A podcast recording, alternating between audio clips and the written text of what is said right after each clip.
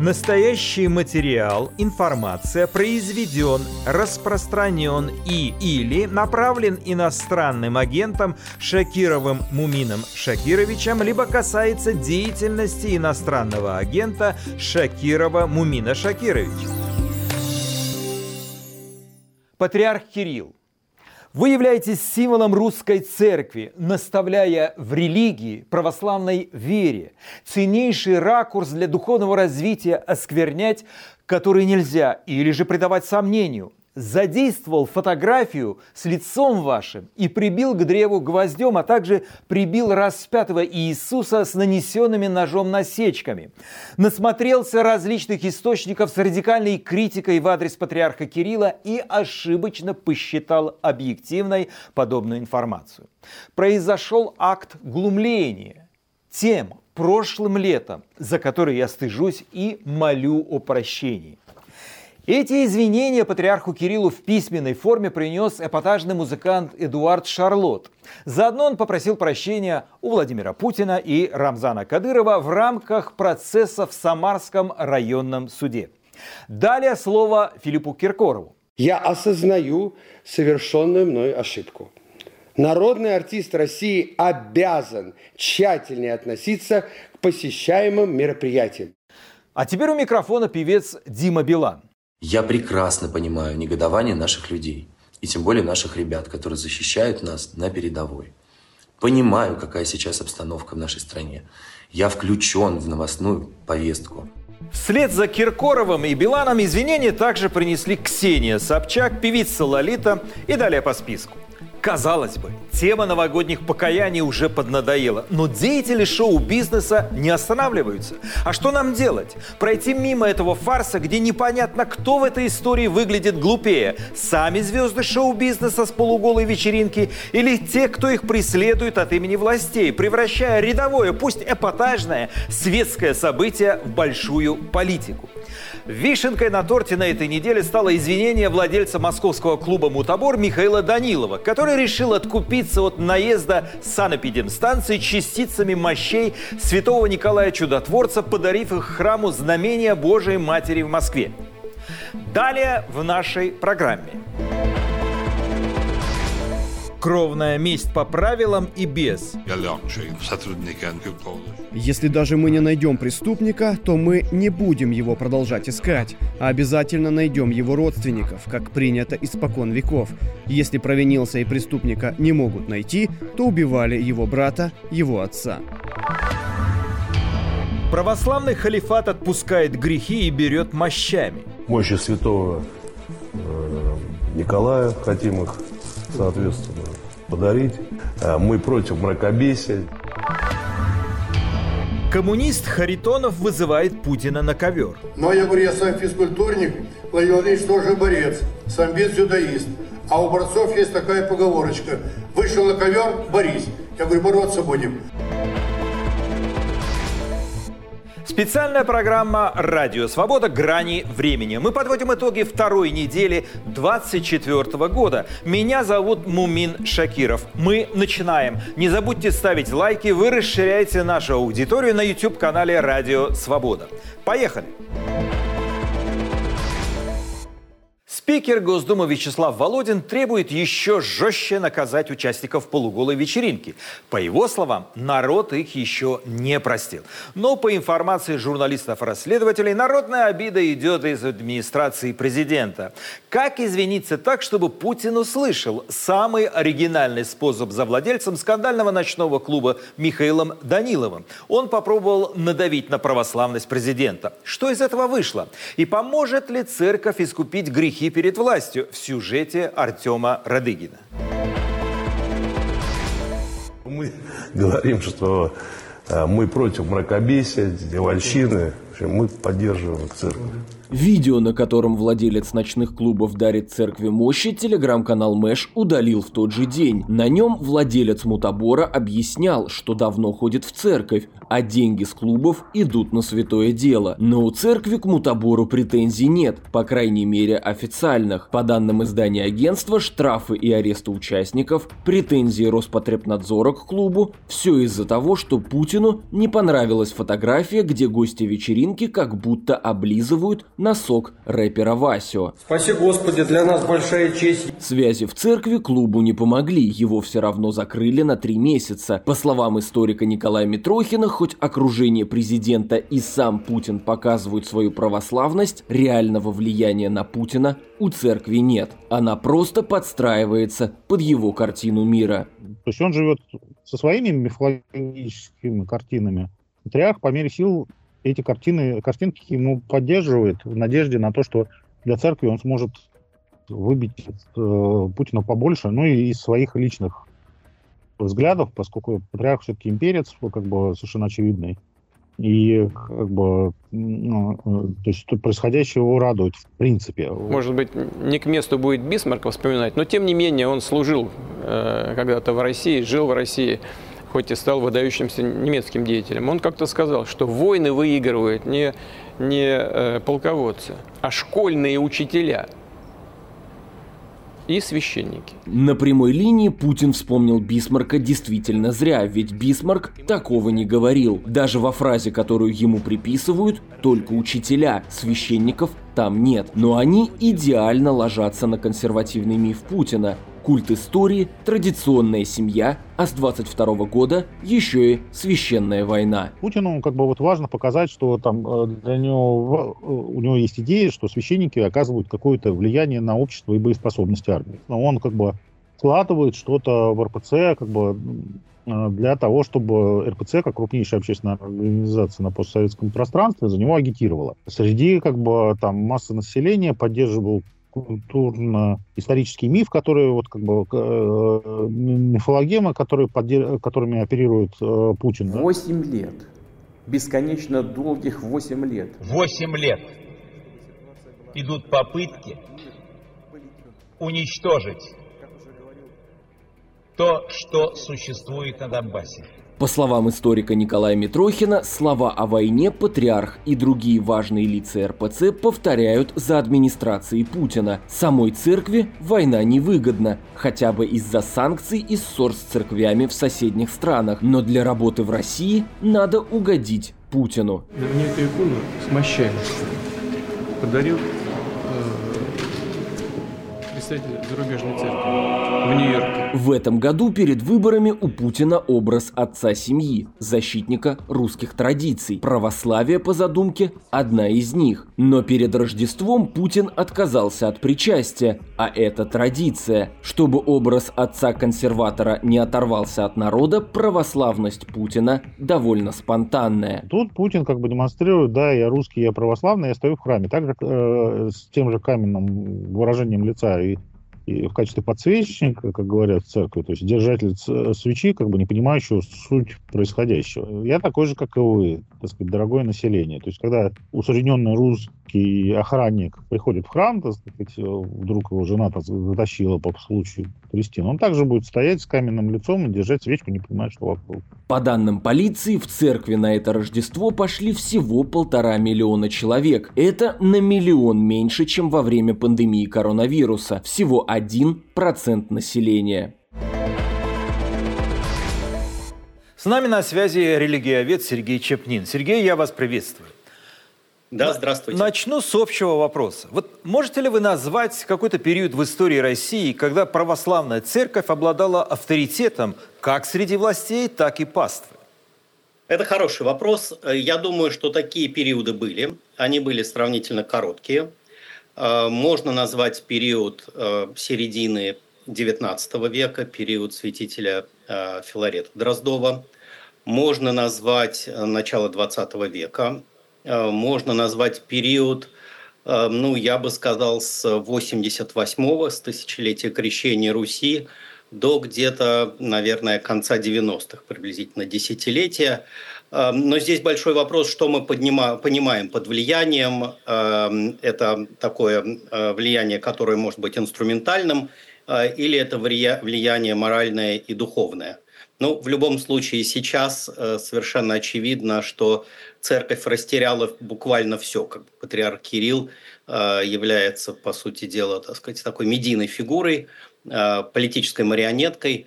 Э, и возвращение к тому состоянию, когда у церкви будет какой-то серьезный авторитет – будет не быстрым, этот путь будет долгим.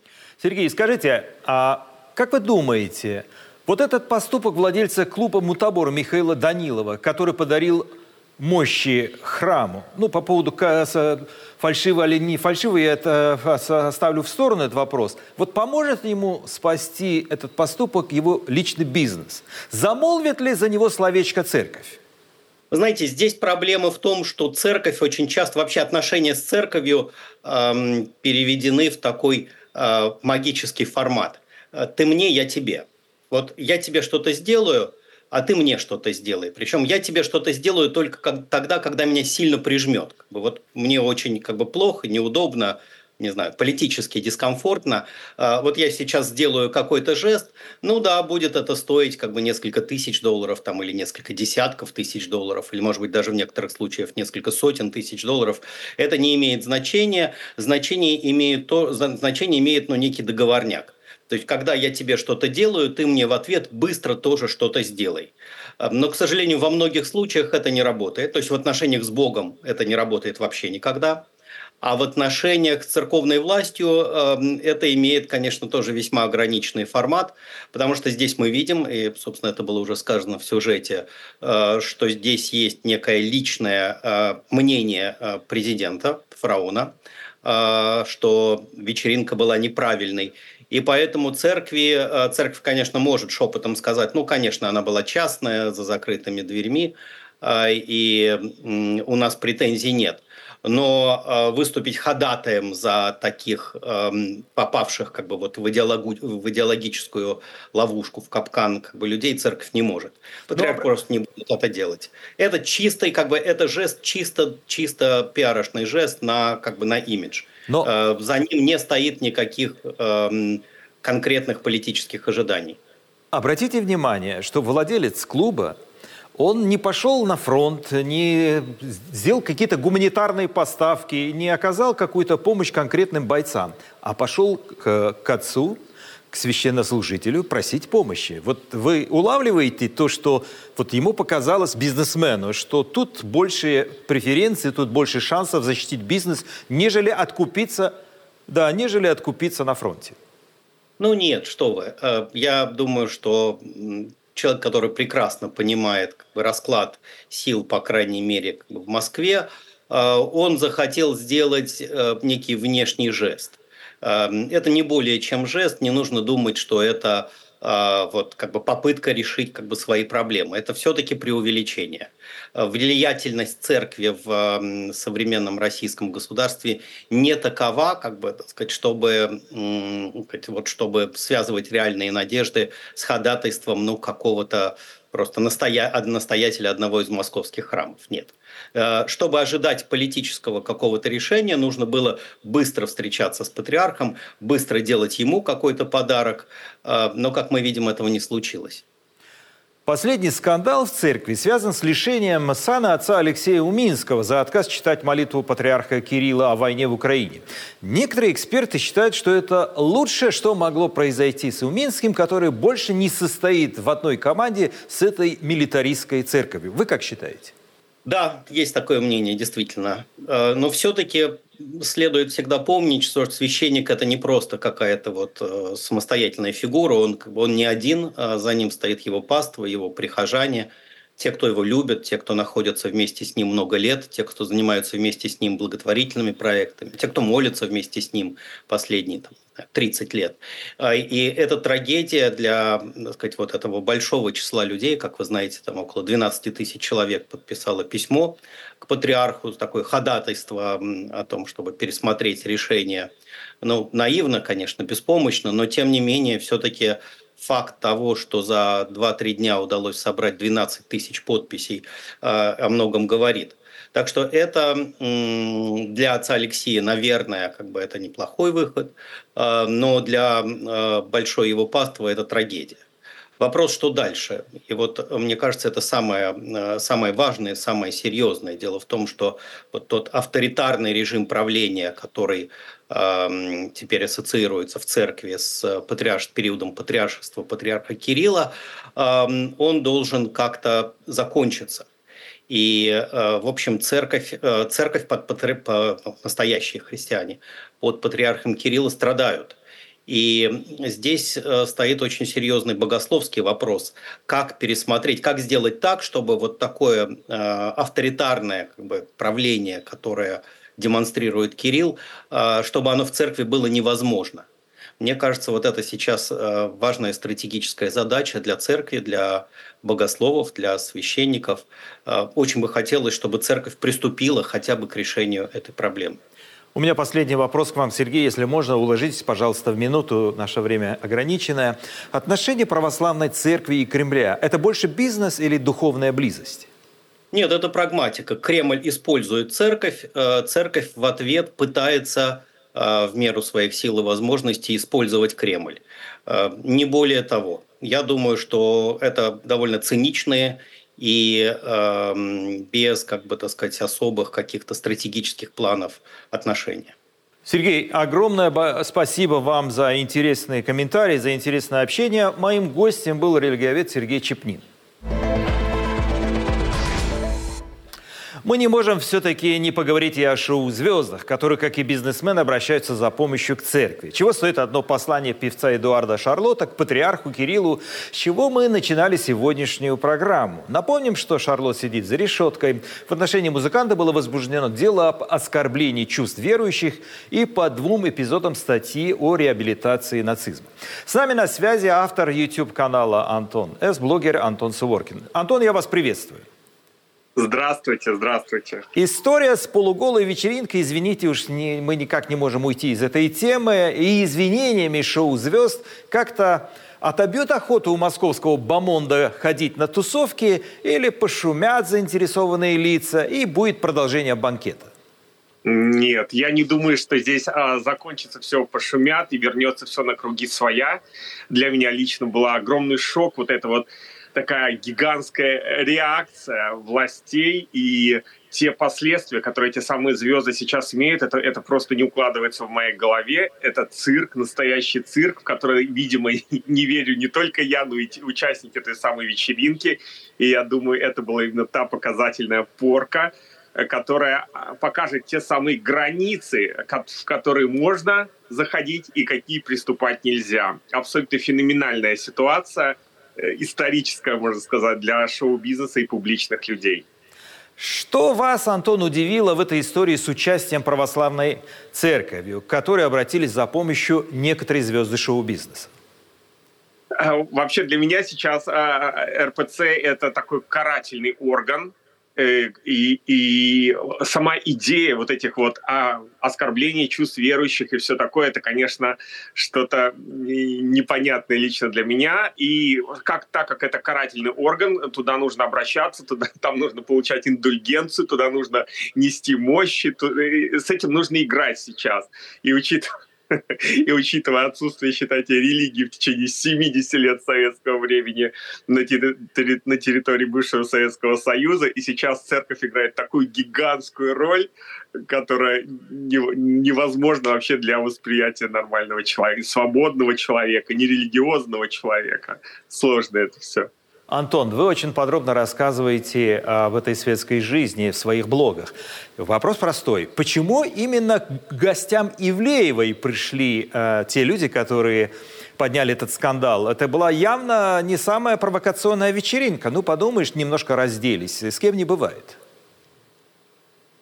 Э, для меня удивительно была именно вот эта вот тема, именно тех кого вычленили из этой вечеринки. Потому что, в принципе, если посмотришь на Киркорова, если посмотришь на Лолиту, если посмотришь на тех, кому прилетело, кроме рэпера Васио, который, о котором никто не слышал и никто знать не знал, то для меня вот это вот удивительная ситуация, потому что теперь я понял, и я думаю, это был знак дан абсолютно всем, что даже если вы занимаете 100% про кремлевскую позицию, даже если вы 100% поддерживаете вот эту линию партии, это не дает вам права даже не так, даже не столько вам, не дает вам права. Вы находитесь в рамках, что даже если вы играете по правилам, вам все, вам все равно может прилететь. И думая на, насчет этого, размышляя насчет этого, у меня мысль, а почему именно вот Киркорову и Лолита, отмены концертов, как, абсолютно какие-то ужасающие последствия, как правильно вы сказали, абсолютно для Москвы ординарный вечеринки, и я думаю, здесь, э, видимо, с, с моей э, скромной точки зрения, видимо, проблема в том, что они не взяли и поддержали публично войну. Они вроде как играли по всем правилам, но непосредственно саму войну они не поддержали. Они не съездили на Донбасс, они только сейчас начали платить деньги. Там Киркоров перевел 5 миллионов, Лолита перевела, поддержала Белгород. Да? То есть, они, видимо, молчание на данный момент и попытаться вот иметь позицию «это не моя война, я просто живу ими, я вне политики». Вот любимое выражение огромного количества моих зрителей из России. «Э, Антон, это политика не твое, политика не мое, мы стараемся политикой не интересоваться. Мне кажется, сейчас то самое время, когда политика, хотите вы этого или нет, заинтересуется вами, и последствия для вас будут абсолютно ужасающие, катастрофические, вплоть до вот, конечно, бьют по карьере и по рублю. Я думаю, это показатель того, что нужно для тех, кто хочет продолжать делать концерты, ездить по России с этими самыми концертами, нужно четко определить свою позицию. И эта позиция должна быть не просто за Кремль, она должна быть за войну, как бы ужасно это ни звучало. Антон, изменятся ли образы кумиров после скандала? Откажется ли Киркоров от перьев и золота? Для меня это вопрос, который не отпускает меня. Я как веду светскую хронику каждый божий день на своем канале. И для меня вот это вот очень удивительный момент. Одно ли, откажется ли он от перьев? Другое, здесь вопрос тоже очень хороший, потому что, судя по тому, что прилетает не только исполнителям, но и тем, например, концертным площадкам, которые дают им место для выступления, организаторам туров, то есть летит абсолютно всем. И вот здесь вопрос, а кто тогда вообще останется? Кто будет, кто будет вот публичный от уровня Киркорова? Кто сможет заменить Киркорова? Кто сможет заменить Лолиту? Или вот с моей точки зрения, а может быть вообще стараются избавиться от той самой старой гвардии, которой удалось схватить ту самую жирную и денежный момент России полнейших свобод, и, может быть, готовить что-то новое, молодое на замен старых, а старых просто под корень рубят, может быть так. Потому что, повторюсь, здесь не просто вот тебе разрешили, да, как тогда Ар Арбениной, она же съездила на, не, не на Донбасс, она спела вместе с женой участника СВО. Вроде как получила прощение и индульгенцию. Концерты все равно продолжали отменяться. То есть я думаю, что даже если ты съездишь сейчас на данный момент на Донбасс, поддержишь войну и возьмешь правильную позицию, это тоже не закон, что тебе все простится и твоя жизнь вернется на круги своя. Ну и, конечно, вернется ли она на круги своя, я не знаю. Сейчас э, Филипп Киркоров практически не скрывает свою ориентацию. Даже если бы он теоретически был натуральной ориентацией, ты, тот вид, которым он проецирует э, с точки зрения, с любой точки зрения, я не верю в гей-пропаганду. Это самое, что ни на есть гей-пропаганда. Вот мне интересно, в какие рамки вгоняются эти самые звезды, потому что в том виде, в котором Киркоров выступал, скажем, пять лет назад, сейчас немыслимо, просто немыслимо. Антон, а, ну, я так понимаю, судя э, по вашим высказываниям, нас ждут большие перемены. Спасибо вам за интересный комментарий. Моим гостем был блогер Антон Суворкин. Более 1 миллиона 800 тысяч подписей избирателей менее чем за месяц, включая праздники, собрал избирательный штаб Владимира Путина, если верить сайту его президентской кампании. Для регистрации кандидата самовыдвиженца достаточно 300 тысяч подписей. Движение наблюдателей «Голос» зафиксировало нарушение закона о выборах при сборе подписей. Пока в спарринг-партнерах Путина 7 самовыдвиженцев и 3 кандидата от парламентских фракций. Подробнее расскажет мой коллега Иван Воронин.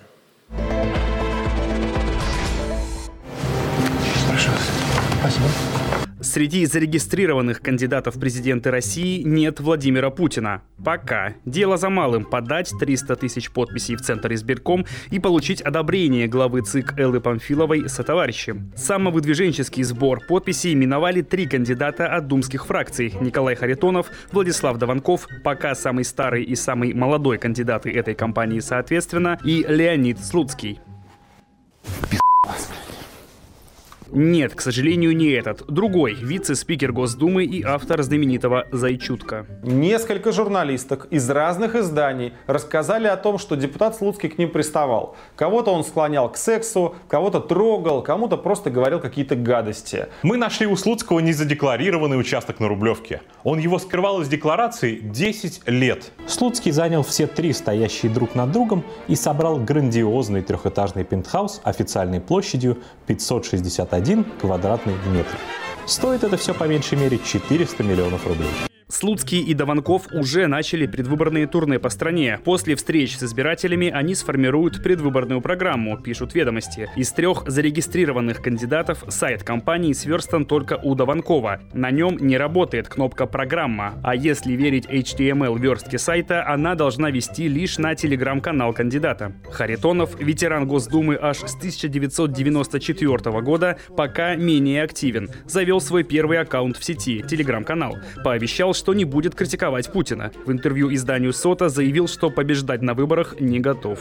Вы думаете, что вы сможете победить? Значит, я не могу так говорить, победить, не победить. Вы на это надеетесь? Любой из тех кандидатов, кто будет выдвинут от всех политических партий, обязательно ставит задачу перед собой победить. У борцов есть такое выражение. Вышел на ковер, борись. Будем бороться. Чем вы лучше Путина? Ну, я так не могу говорить, что лучше я. Это люди определяют своим голосованием. Путинский вектор, скажем так, Харитонова в целом не изменен с 1999 года, обратил внимание депутат Мосгордумы Евгений Ступин. Тогда Харитонов поддержал кандидатуру Путина как главу правительства, пожелав долгих лет работы. У меня в руках вот здесь справочка, характеристика Путина Владимира Владимировича. Грустные картины, друзья. Грустные картины. Я не знаю. Дай бог, чтоб Владимир Владимирович, если сегодня пройдет, долго работал и не оказался в роли Ла- Ларисы Дмитриевны. Я думаю, что не окажется. Никто никуда перетягивать не будет. На сайте пока не зарегистрированного кандидата Владимира Путина нет места предвыборной программе. Вместо нее, как и в кампанию 2018 года, перечень достижений за последний президентский срок. Например, строительство лахта-центра в Петербурге, казалось бы, при чем тут Путин, вакцина «Спутник Ви», социальная газификация регионов и художественная гимнастика. Казалось бы, при чем тут Путин. Президентская программа Путина будет опубликована своевременно, пообещал его пресс-секретарь Дмитрий Песков. Я не вижу больше кандидатов, понимаете, на данный момент. Даже «Справедливая Россия» и та вот отдала пальму первенства э, Владимиру Владимировичу. Это видео опубликовано в телеграм-канале депутата Госдумы Геннадия Панина. В описании адреса в его избирательном округе, где можно поставить подписи за выдвижение Путина. Должностные лица, а также официальные сайты и аккаунты органов власти, местного самоуправления и государственных и муниципальных учреждений пестрят выражением лояльности и сообщениями о поддержке выдвижения действующего главы государства, отмечают наблюдатели движения «Голос», указывая на админ-ресурс и напоминая, это запрещено законом о выборах президента. Агитационный период в СМИ по закону начнется 17 февраля, но федеральные каналы освещают тему выборов, причем с явным перекосом внимания к конкретному еще не зарегистрированному кандидату Владимиру Путину. Наблюдатели движения «Голос» отмечают, что в последнюю неделю 2023 года Путин-кандидат, без учета Путина президента, упоминался почти в пять раз чаще, чем Леонид Слуцкий, более чем в 9 раз чаще, чем Владислав Даванков и почти в 13 раз чаще, чем Николай Харитонов. Если суммировать с Путиным президентом, то разница вырастет в десятки раз. Выборы президента России по сложившейся коронавирусной традиции пройдут три дня, с 15 по 17 марта. Центр избирком отчитался, что пригласил зарубежных наблюдателей из стран СНГ, Бангладеш, Венесуэлы, Камбоджи, Намибии, Камеруна, Мьянмы, Таиланда, Сербии и Зимбабве. С нами на связи российский юрист, публицист Илья Шаблинский. Илья, я вас приветствую. Добрый день. До этого мы показывали сюжет э, об войне э, России против Украины, где тяжелая ситуация сложилась, э, и Киев пытается мобилизовать вокруг себя антипутинскую коалицию, как это ему удавалось сделать первые месяцы войны. И все-таки на носу выборы. Вот как вы думаете, а, как будет использовать э, военную ситуацию Путин а, вот своей кампании, которую вот, вот он начнет, хотя уже поездки его начались по всей России? Мы сейчас видим, что он старается немного говорить про войну. старается говорить о том, что жизнь будет лучше, о том, что зарплаты будут расти. Он уже сказал, что они растут. Так? У людей появились там новые какие-то дополнительные доходы, чтобы покупать там чего, яйца, курятину. Он старается говорить о социальных проблемах, о войне говорит э, немного.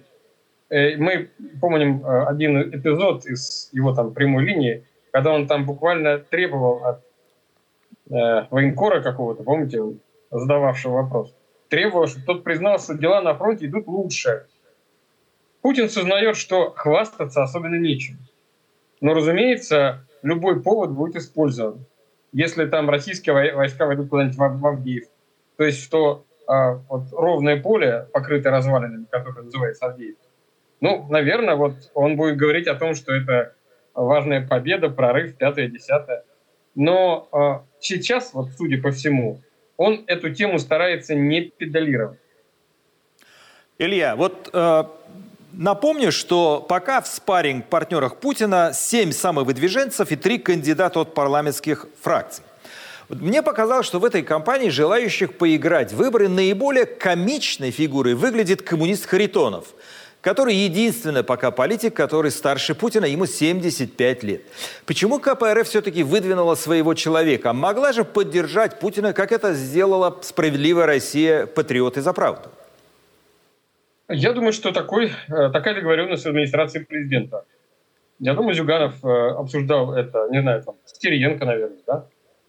Э, с кем еще, и решили, что выдвинут все-таки кого-то от, от коммунистов для полноты вот, зрелищности соревнования.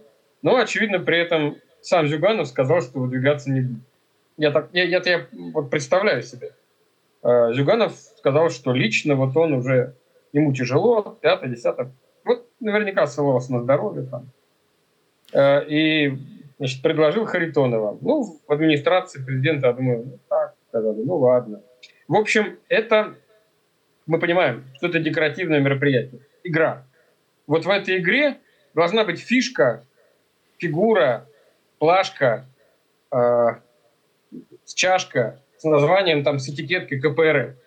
Вот она для, для игры нужна, для полноты, понимаете? Все-таки КПРФ это крупнейшая, э, как бы, политическая сила после, э, после партии власти. Ну, условно, у нас там не партия власти, у нас фактически э, режим почти тоталитарный, но вот э, в той компашке декоративных команд, декоративных партий КПРФ считается главным. Ну, решили, что от нее кто-то должен быть. Ну, потешный, разумеется. Потешный. Вот слово потешный самое подходящее слово для обозначения всей этой процедуры. Ну и кандидат потешный. Посмотрите на него. Хорошо, Илья, вот в этой потешной игре или кампании, как вы это называете, кому из кандидатов нарисует второе место и что может дать этому политику приз номер два?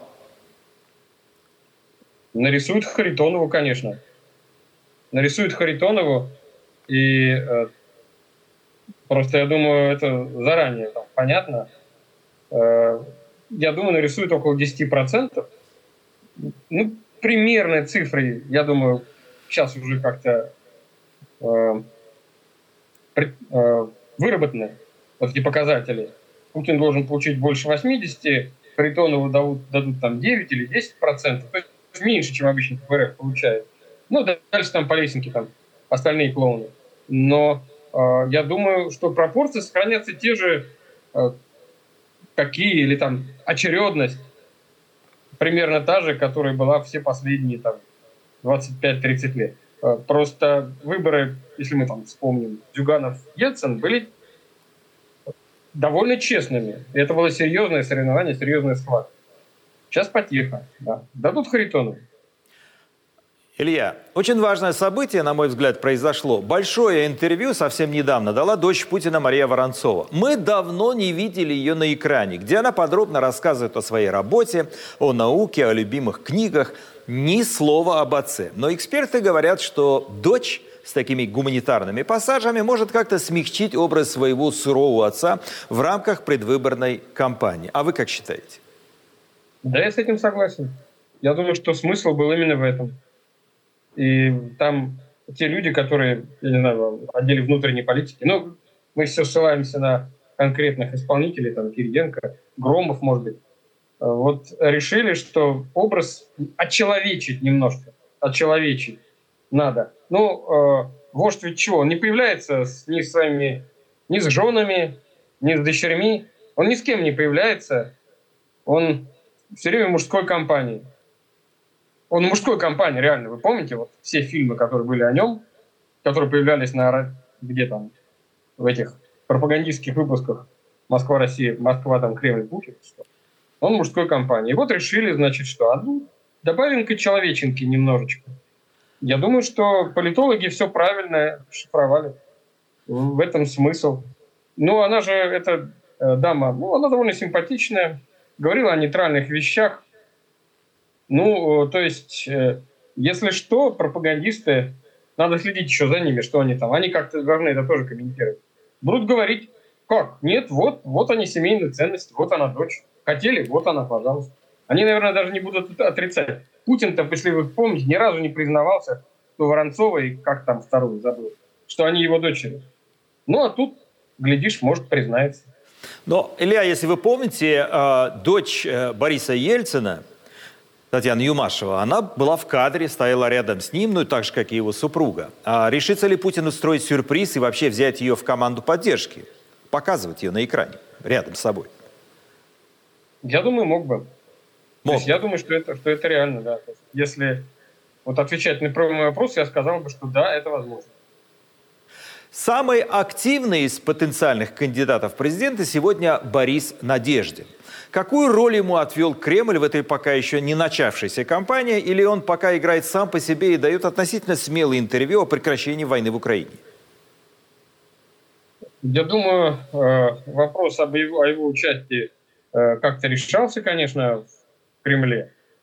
Э, ну, очевидно, вот до сих пор пока не запретили. Ну, может быть, там даже они спорили на этот счет. Там тоже вот Громов, Громов и, и, и этот и Кириенко, может быть, спорили о том, можно этот такой фактор использовать или, или нельзя его использовать. Но, в принципе, очевидно, суть состоит в том, что, ну, может быть, это точка зрения Кириенко, в том, что у какой-то части избирателей должно быть представление о том, что противники войны – это ничтожное меньшинство. И их аргументы не стоят вообще серьезного внимания что противники войны – это люди э, дурные. Вот с ними никак нельзя связывать будущее страны. Может быть, вот, вот такое, э, такая точка зрения есть. Вы знаете, я не уверен, что она уже устоялась, что она победила. Может быть, Кириенко предлагал этот вот э, такой конструкт пропагандистский. Но мы же не знаем, ему дадут собрать подпись или не дадут. Его зарегистрируют, допустят вообще до большой компании. Но сейчас допустили пока. Но э, э, у меня, честно говоря, э, нет четкого объяснения тому, что Кремль этим хочет показать. Илья, спасибо вам большое за ваши комментарии. Моим собеседником был публицист, российский юрист Илья Шаблинский. Новости о том, какова ситуация на украинском фронте и как Рамзан Кадыров собирается бороться со своими врагами, мы поговорим после краткого обзора главных событий этой недели. Если вы смотрите нашу программу в YouTube, не забудьте поставить лайки, вы расширите нашу аудиторию. Алексея Навального впервые подключили по видеосвязи из Ямальской колонии к заседанию в Ковровском городском суде Владимирской области. В Коврове рассматривают иск политика к исправительной колонии номер 6, где его содержали с июня 2022 года. В первом иске Навальный оспаривал правила, позволяющие отводить на прием пищи в колонии всего 15 минут. Второй иск касался права иметь больше двух религиозных книг в помещении камерного типа и одной в штрафном изоляторе. Верховный суд оба иска отклонил. С 6 декабря 2023 года Навального перестали подключать иск колонии к судебным заседаниям, о защите и родственникам почти три недели не говорили о месте его нахождения. Только 25 декабря удалось выяснить, что Навального этапировали в исправительную колонию 3 в поселке Харп Ямало-Ненецкого автономного округа. После выхода из карантина политика отправили в ШИЗО. В России продолжаются массовые проблемы с энерго- и теплосетями. С самого начала года в разных регионах страны без света и тепла оказывались сотни тысяч человек. Например, в подмосковном Климовске некоторые жители оставались без отопления неделю. Суд арестовал Александра Чикова, начальника котельной Климовского патронного завода. Также под стражу взяты гендиректор патронного завода Игорь Кушников и замглавы Подольска Роман Рязанцев. Губернатор Московской области Андрей Воробьев обратился в Следственный комитет, чтобы через суд передать котельную в муниципальную собственность. Путин решил национализировать Климовский завод после ЧП с котельной. Без тепла или без света с начала года оказывались жители Ярославской и Ленинградской областей, Рязани, Новосибирска, Якутска, Воронежа, Омска, Владивостока и других. Утром 13 января США нанесли новый удар по объекту хуситов в Йемене. Утверждается, что целью был радарный комплекс. В столице были слышны взрывы. Атаке подверглась расположенная недалеко авиабаза Аль-Дайлами. США и Великобритания, как и предупреждали, начали наносить удары по хуситам в Йемене, чтобы предотвратить их новые атаки на суда в Красном море. Ранее хуситы объявили, что включаются в войну против Израиля на стороне группировки Хамас, признанной в США и Евросоюзе террористической, и будут атаковать корабли, идущие в Израиль или из него. США заявили, что уже нанесли преднамеренные удары по более чем 60 целям в 16 точках расположения боевиков хуситов, которые пользуются поддержкой Ирана. Ситуация хуже некуда. Так просто, тремя словами можно описать сейчас все, что происходит вокруг войны России против Украины. Российская армия кратно увеличивает ракетные обстрелы украинских городов, поливает снарядами позиции украинских солдат. Одновременно с этим Москва налаживает производство дронов и снарядов бронетехники. Идут поставки вооружений из Ирана и Северной Кореи.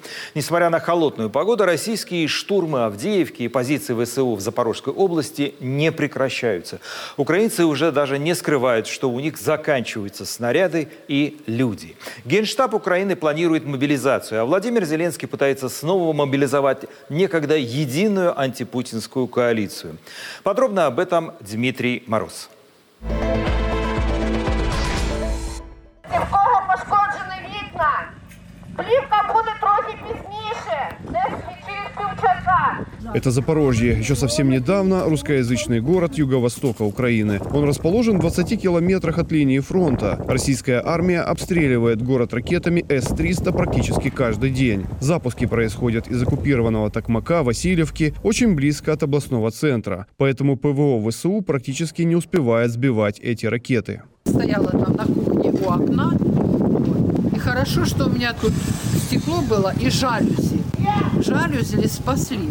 Если б не жалюзи, стек окна на меня посыпались.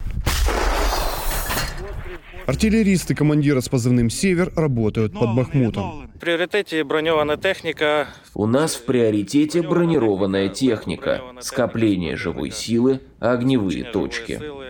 Вогневі точки. Командующий сухопутных войск ВСУ Александр Сырский говорит, что российская армия наступает на нескольких направлениях. Самые ожесточенные бои идут в Авдеевке и в районе села Работино. В связи с дефицитом боеприпасов ВСУ стали в глухую оборону. То есть, ну, как только войска останавливаются, необходимо сразу же закапываться как можно в землю. Просто это обеспечение безопасности просто. В районе Купенска, где инженеры под началом Рыси строят эти заграждения, ожидается контрнаступление российской армии уже в ближайшее время, говорит Александр Сырский. На этом фоне идут неутешительные для Украины новости из стран Запада. Невзирая на заверения партнеров по антипутинской коалиции, вопрос выделения финансовой помощи и поставок вооружений из ЕС и США застопорился. issued the last uh, drawdown package that, that we had funding to support.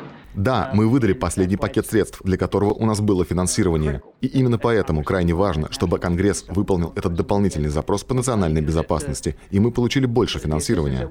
Атаки, которые проводят россияне, только усиливаются. Они используют северокорейские баллистические ракеты. Владимир Зеленский пытается разблокировать поставки вооружений и финансов при помощи ближайших партнеров Украины – стран Балтии и Польши, которые в эти дни президент Украины посетил с большим турне. Балтийские лидеры поддержали Зеленского финансово и морально. Но сможет ли авторитет восточноевропейских лидеров пробить стену непонимания на Западе? В Брюсселе и Вашингтоне большой вопрос. Западные страны готовятся к выборам, сосредотачиваясь на внутренних проблемах. Север, север, на зв'язок. На зв'язку, на зв'язку. Дмитрий Мороз специально для Радио Свобода.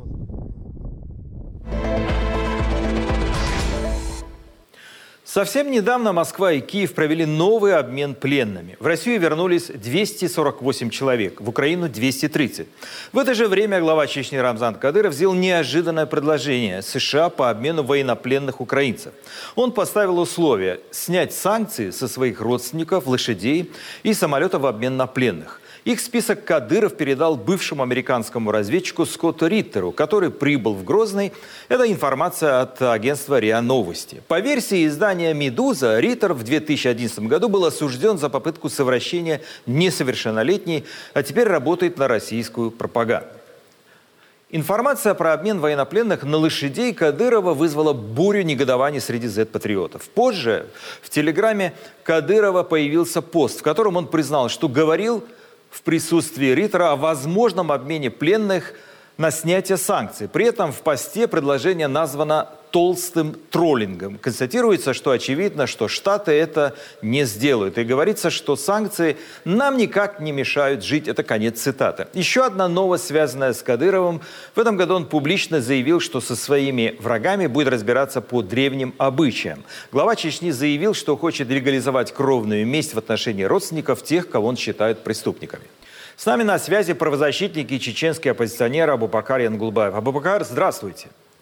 Да, добрый вечер. Мы сегодня будем говорить с вами о кровной мести. Э, недавно совершенно, как я уже говорил нашим зрителям, э, Рамзан Кадыров объявил, что древние обычаи должны вернуться, и если в его враг, если враг э, государства, как он считает, э, недоступен, то кара придет его родственникам. У меня общий такой сначала вопрос. Как сегодня работает система кровной мести? Есть ли какая-то статистика, когда вопросы жизни и смерти между чеченцами решались бы с помощью этого древнего обычая?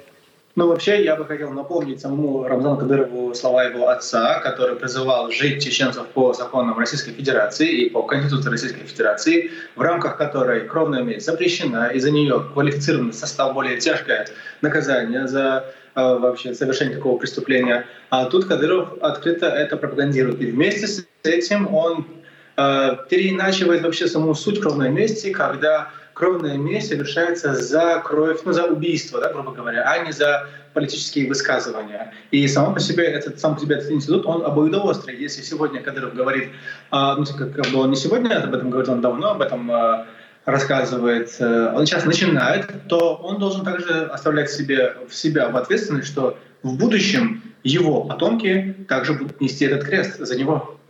А были ли случаи, когда убивали отца или брата, провинившегося перед Рамзаном Кадыровым и его окружением? Э, это называли в самом начале, когда Кадыров только-только э, входил в э, содействие, скажем так, да, с федеральными войсками, он действительно объяснял родным, что их человека, там, их родственника убили, потому что на нем была кровная месть. Таким образом вообще объясняли родственникам, за что убили человека что вот это была кровная месть. И об этом, по-моему, даже Путин сделал заявление, что вот эта Чечня, там свои законы, свои порядки, и э, надо уважать их традиции. И вот, это, вот это и стало началом э, того, что то, что происходит в Чечне, это дело Чечни. Мы прекрасно помним историю, связанную с семьей Ямадаевых, которые были политическими конкурентами Рамзана Кадырова. Старший Руслан Ямадаев, депутат Госдумы, был убит в центре Москвы. Младший брат Руслан Сулим, э, Руслана Сулим Ямадаев был убит в Дубае. Он был, по-моему, героем России. Позже дело против подозреваемых в убийстве было закрыто по примирению сторон, как разрешает законодательство в Объединенных Арабских Эмиратах. Можно ли говорить, что этот конфликт ушел в прошлое? Не, невозможно, потому что остался третий. Вообще, во-первых, у Ямадаева все трое братьев были героями России. Это были первая, первая семья, все три брата, герои России, э, то есть э, пророссийские, очень ими гордились. Сами Ямадаевы в этом гордились. И кадыровцы им э, в этом смысле завидовали. И тогда они конкурировали между собой. И пока есть живой э, Ямадаев третий брат, и пока в целом есть их род, конечно же, они будут преследовать цель отомстить Кадырову э, и его семье, даже если пройдет, если этот институт работает. Но я опять просто напоминаю, что этот институт запрещен законом Российской Федерации, и за это вообще э, квалифицированная статья. Но у меня тогда к вам личный вопрос. Ваше отношение к кровной мести, эта традиция должна остаться или это пережитки прошлого? Ни в коем случае. Этот э цикл э, взаимо взаимного насилия, он должен быть прекращен, он недействителен, он не работает, он неэффективен, а наоборот наращивает, эскалирует э, месть, э, насилие и кровь. Как украинские военнопленные э, попали в Грозный, как пишут об этом э, в российских масс-медиа? Зачем Рамзану Кадырову эти пленные, когда все переговоры между Киевом и Москвой ведутся на уровне Минобороны и Кремля. Я имею в виду обмен военнопленными. Э, мы помним, вот совсем недавно он предложил отдать 20 э, э, военнопленных в присутствии американца а, и попросил или поставил условия, чтобы отменили санкции в отношении самолета, лошадей, ну и другого имущества. Вот откуда украинские военнопленные у него оказались в Грозном? А, сейчас, учитывая то, что вообще Кадыров пошел после убийства уже либо смерти а, Пригожина, пошел под полный контроль Министерства обороны Российской Федерации, и он теперь не говорит ничего плохого, не критикует Министерство обороны и, наоборот, хвалит периодически Шойгу. Это говорит о том, что он теперь все под контролем полностью и выполняет свою роль. И в этой ситуации он просто выполняет свою роль такого пропагандиста войны, которую он на себя взял с самого начала, и обращает на себя внимание, что у него есть в том числе и пленные, он может вести переговоры, то есть пытается показаться верифицированным человеком, через которого можно вести переговоры насчет военнопленных. Но он сразу сделал заявление, что это вообще-то была шутка, Конечно же, он э, не имел это всерьез, он сразу сделал опровержение. И в этой ситуации накладывается э, это, э, накладывается это обстоятельство, и он сам подтверждает, что он нелегитимен в таких вопросах. Это означает ли, что когда он то ли пошутил, то ли сказал серьезно, то ему позвонили или ему намекнули, что это не твой уровень, ты должен заниматься своими делами. Вот он же не мог предложить эту идею, не подумав с окружением не, и приняв какое-то решение? У него на самом деле бывают эм, экспрессивные, э, неподконтрольные э, действия. Часто это было, особенно на начало войны, он выходил в эфир в измененном состоянии, очевидно в измененном состоянии, и делал какие-то непонятные, смешные заявления, о которых потом на следующий день все говорили, и в какой-то момент ему это просто запретили запретили доступ такого прямого эфира вести у себя дома в спокойной обстановке. И сейчас, может быть, действительно э, позвонили, сказали так, э, не, не говори ерунды, либо же это могло быть просто частью его пиар-компании, потому что все-таки э, Кремль наблюдает и порой даже поддерживает пиар-компанию Кадырова и вокруг него. У него все-таки есть своя роль, роль этого пропагандиста войны. То есть его же не просто так называют генералом тикток-войск. У меня последний к вам вопрос, буквально, если можно, очень коротко. Возвращаясь к теме кровной мести. Вот то собрание, на котором произнес эти слова э, по поводу родственников э, тех, кто могут нести ответственность вместо человека, которого он не может поймать или обнаружить. Как вы думаете, вот это будет иметь какое-то продолжение или это тоже эмоциональный всплеск, ну, чтобы напугать своих оппонентов? Надо иметь в виду, что Кадыров каждый, вот именно перед Новым годом каждый раз делает такие заявления, либо такие действия. Например, а, в 2021 году он прям забрал всех родственников всех оппозиционеров. Потом в прошлом году, точно так же, да, там 22 когда переходили к 23 тоже были подобные заявления. И у него это не в первый раз.